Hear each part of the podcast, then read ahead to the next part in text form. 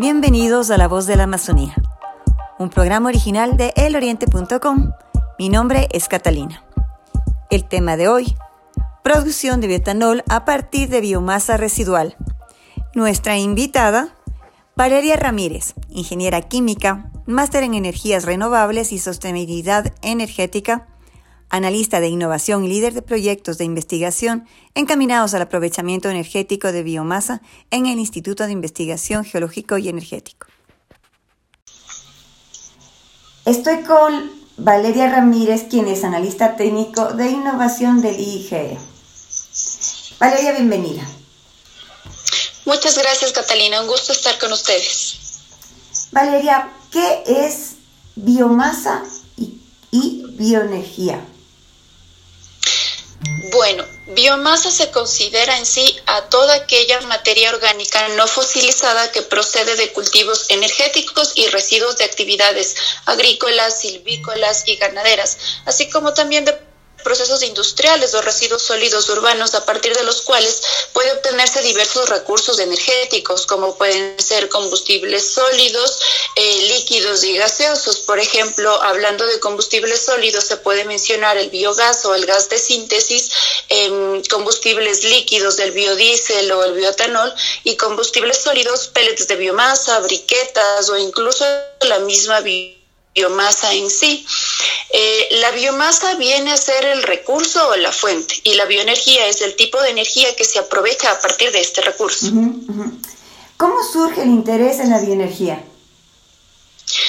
Bueno, el interés em, nace como una necesidad ante los problemas de contaminación que se han generado hoy en día por el uso de los combustibles fósiles. Esto marca una necesidad a elección del consumidor en función de otros factores socioeconómicos como precios. Sin embargo, em, existen otras razones de gran importancia que se han analizado, como es el agotamiento de las reservas de petróleo, ya que no es un recurso renovable. Eh, todo esto marca un gran interés hacia la búsqueda y y uso de nuevas fuentes, fuentes alternativas de energía que satisfagan la demanda energética del consumidor, siendo conscientes de que ésta va incrementándose paulatinamente mientras que las reservas de petróleo se van agotando. ¿Cuáles son las bondades de la biomasa frente a otros tipos de energía renovable? Bueno, una de las ventajas radica en que la biomasa mantiene su energía contenida en su estructura química y esta puede ser almacenada, transformada y utilizada en función de las necesidades del consumidor. Eh, es decir, eh, a esto se lo considera como energía de base. Esta es una ventaja, puesto que otros tipos de energía, también renovables como son la solar o la eólica, requieren de factores que no podemos controlar, como por ejemplo las horas de sol o la velocidad del viento. Adicionalmente, nos da la oportunidad de producir diferentes tipos de combustibles, como lo mencioné anteriormente, anteriormente sólidos, gaseosos o líquidos, pudiendo acoplarnos fácilmente a las necesidades del consumidor y a la tecnología existente actualmente con los combustibles fósiles. Por otro lado, el potenciar el sector de la bioenergía no implica únicamente aspectos energéticos o, ambientales, sino también el apoyo al sector agrícola con la revalorización de residuos con potencial energético. Muchas veces aquí existe un poco de, debate o discrepancia en torno al uso de los alimentos o la biomasa para producir energía. Sin embargo, si es que se alinea esta temática al uso eh, del potencial energético que tienen estos residuos, descartamos el lado de la soberanía alimentaria y esos temas que eh, en un futuro pueden volverse un problema. Dentro de los proyectos de investigación que desarrolla la institución en el campo de la bioenergía, cuentan con un proyecto alineado a la producción de bioetanol a partir de residuos del piñón. ¿Nos puedes contar un poco más de qué se trata? Claro. Eh, bueno, este es un proyecto que desarrolla el IGE con el financiamiento de la Agencia Española de Cooperación Internacional para el Desarrollo, AECID. Eh, el proyecto hasta el momento cuenta con dos fases. En una primera etapa se desarrolló un esquema de producción de bioetanol a escala laboratorio, en el cual se trabajó con un residuo que es la cáscara de piñón. El piñón es un arbusto que se utiliza para la extracción de aceite para generación eléctrica y este aceites de enviado a las Islas Galápagos. Em, dentro de este proceso de extracción eh, existe, como en cualquier proceso productivo, la presencia de residuos. Entonces, nosotros como institución de investigación lo que hicimos fue evaluar uno de estos residuos, que es la cáscara de piñón, para ver la factibilidad de producir bioetanol a partir de este residuo. Eh, eso en una primera etapa. En una segunda etapa ya se implementó una planta piloto de producción con reactores de mayor volumen, aproximadamente de un metro cúbico, em, en lo cual eh, aquí está la parte interesante del estudio en torno a la viabilidad técnica, porque se está aprovechando un residuo lignocelulósico. Eh, al decir residuo lignocelulósico me refiero a residuos que contienen en, su composición química celulosa, hemicelulosa y lignina, que generalmente son todos los residuos eh, considerados como biomasa. Em, en sí, Ecuador como tal, la única manera que tiene para producir el bioetanol que conocemos es a partir de la fermentación de los azúcares de la caña de azúcar prácticamente. No, es, no se ha evaluado otras fuentes. Sin embargo, eh, hoy en día, a través de procesos de investigación, se puede eh, valorizar o, evaluar la viabilidad técnica de utilizar unos nuevos, eh, nuevas fuentes de producción de bioetanol. La celulosa y la, y la hemicelulosa son carbohidratos estructurales que se encuentran presentes en la biomasa y a través de procesos de transformación se puede obtener azúcares fermentables, al igual que la caña de azúcar, y por consiguiente el etanol.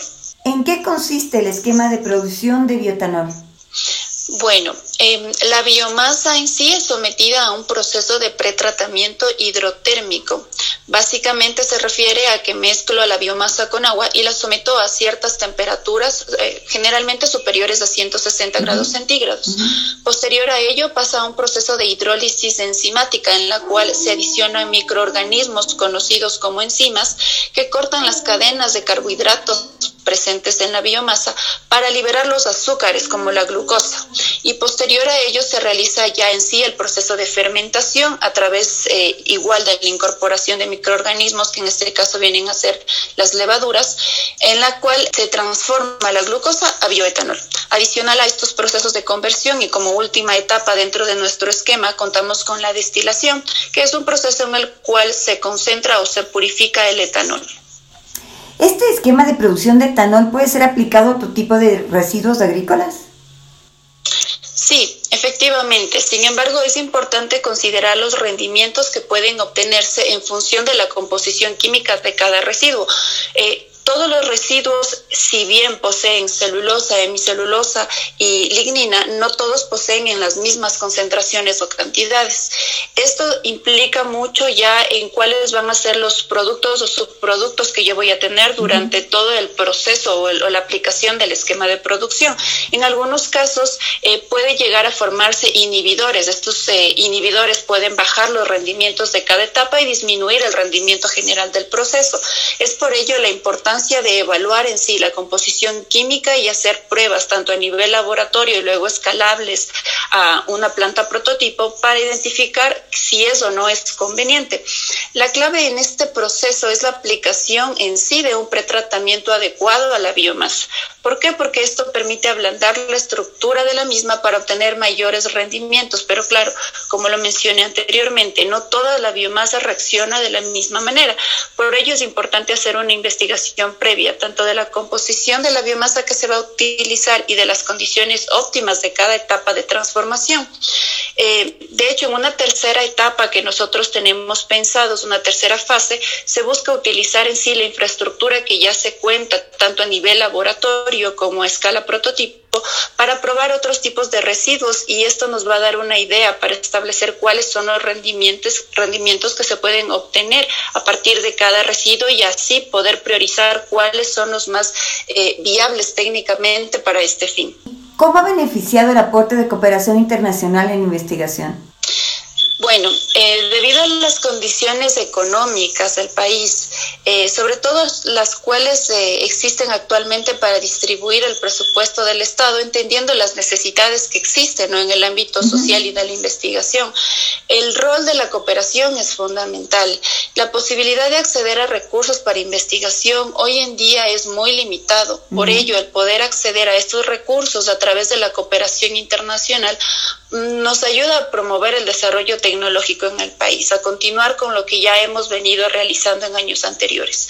Eh, nuestros centros de investigación poseen gran potencial que no pueden ser desperdiciados. De manera particular, la ESID, a través del financiamiento de proyectos, ha permitido continuar con la investigación que teníamos y fortalecer las capacidades técnicas del equipo de investigadores, y que a su vez nos ha permitido establecer lazos de cooperación con centros de investigación a nivel internacional. Esto ha sido muy enriquecedor, tanto a nivel personal como investigadores, eh, como a nivel institucional y de país. ¿Cuál es el porcentaje más o menos de ayuda de, cooperación internacional? Eh, bueno, en este caso, para todo lo que es la implementación de la línea de producción de bioetanol dentro de la institución, las dos fases han sido financiadas por la cooperación española. Estamos hablando más o menos de que han aportado como medio millón de dólares para poder eh, ejecutar estas dos fases. Eh, puntualmente en la línea de bioenergía, digámoslo así. Aparte de ello, la cooperación también ha intervenido en otros proyectos a nivel de la institución, con, involucrándose con la línea de geotermia también. Eh, también están colaborando con un proyecto de captura de carbono a partir de microalgas. Entonces, la presencia de la cooperación dentro de la investigación y principalmente en la institución es muy importante y, gracias a este financiamiento y a esta colaboración nosotros continuamos utilizando ya los recursos existentes y generando nuevos. ¿Cuáles son los beneficios que ha traído al sector agrícola? Estas iniciativas? En sí, los beneficios radican principalmente en dar una opción de aprovechamiento a los residuos existentes dentro de las cadenas agrícolas. Eh, de hecho, las necesidades del país tienen que ir atadas a los proyectos de investigación. Eh, nuestros proyectos se alinean principalmente con el objetivo 7 de desarrollo sostenible de la Agenda 2030, que apunta hacia el acceso a una energía asequible, segura, sostenible y moderna. De igual manera, el Plan Nacional de Desarrollo del Ecuador, en el cual eh, en su política 5.6 menciona promover la investigación, la formación, la capacitación, el desarrollo y la transferencia tecnológica, así como la innovación y el emprendimiento para impulsar, impulsar el cambio en la matriz productiva. Eh, dado que el recurso biomásico proviene principalmente del sector agrícola, se requiere de una estrecha relación con las organizaciones rurales, campesinas y la agroindustria. Es importante priorizar las necesidades del sector y apoyar la sostenibilidad de estas cadenas productivas. Eh, a través de la diversificación de productos, apuntando a lo que hoy se conoce como bioeconomía. ¿Cuáles son los siguientes pasos a seguir? ¿Qué es lo que viene? Bueno, si las condiciones se dan, eh, avisoramos eh, o nos imaginamos un, un, futuro prometedor en donde podríamos continuar con la investigación en este tema, eh, lo que pretendemos es extendernos a la tercera fase en donde ya probaremos con otros tipos de residuos. Existe un atlas bioenergético del Ecuador, el cual ya identifica los eh, cultivos con mayor producción a nivel nacional y por ende generación de residuos también. lo que se pretende es evaluar estos residuos debido a que eh, existen o su presencia es en mayor cantidad dentro del país. Sin embargo, tampoco se descuida otros residuos eh, importantes dentro de la, de la agroindustria. Eh, lo que pretendemos es justamente evaluar estos residuos, caracterizarlos en el laboratorio de biomasa del IGE, eh, aplicar el esquema de producción a escala laboratorio y de las mejores opciones, los residuos que presenten mayores rendimientos, pasarlos ya a pruebas a escala piloto dentro de nuestra planta experimental, nuestra planta prototipo. La investigación en sí es un proceso que requiere su tiempo, ya que implica tanto una validación técnica como económica. Muchos de los procesos que inician requieren de insumos que son importados, encareciendo también la tecnología. Por ello, lo que se busca también es identificar cuáles son los puntos que encarecen el proceso y formar alianzas con centros de investigación locales que puedan desarrollar estos insumos en el país en lugar de importar. Hablamos que la variación de precios, precios es enorme, es eh, en temas de, de, aranceles y demás, encarece totalmente las cosas. Sin embargo, eh, a nivel país contamos con instituciones que están en la capacidad de hacerlo, sino que no se eh, identifica la necesidad aún. Entonces, la idea con esto es ir identificando ciertos puntos focales y a través de alianzas con otros centros de investigación, tanto a nivel nacional como internacional, para que se pueda también trabajar sobre una transferencia tecnológica o transferencia de conocimientos, eh, podría desarrollarlos a nivel local. Esto nos permitirá abaratar los costos y a su vez en un futuro pues eh, tener una alternativa de obtención de biocombustibles de una manera rentable. Muchas gracias Valeria, esas fueron todas las preguntas hasta, hasta hoy. Hasta aquí nuestro podcast de hoy. Gracias por su gentil atención. Les recordamos que este es un podcast original de eloriente.com. Pronto regresaremos con más información. No olviden seguirnos en todas nuestras redes sociales.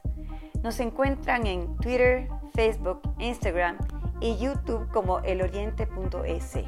¿Quiere convertirse en un reportero de la región amazónica de Ecuador o quisiera escucharnos hablar sobre algún tema particular? Envíenos un mensaje por WhatsApp al 593 99095 8731. Gracias.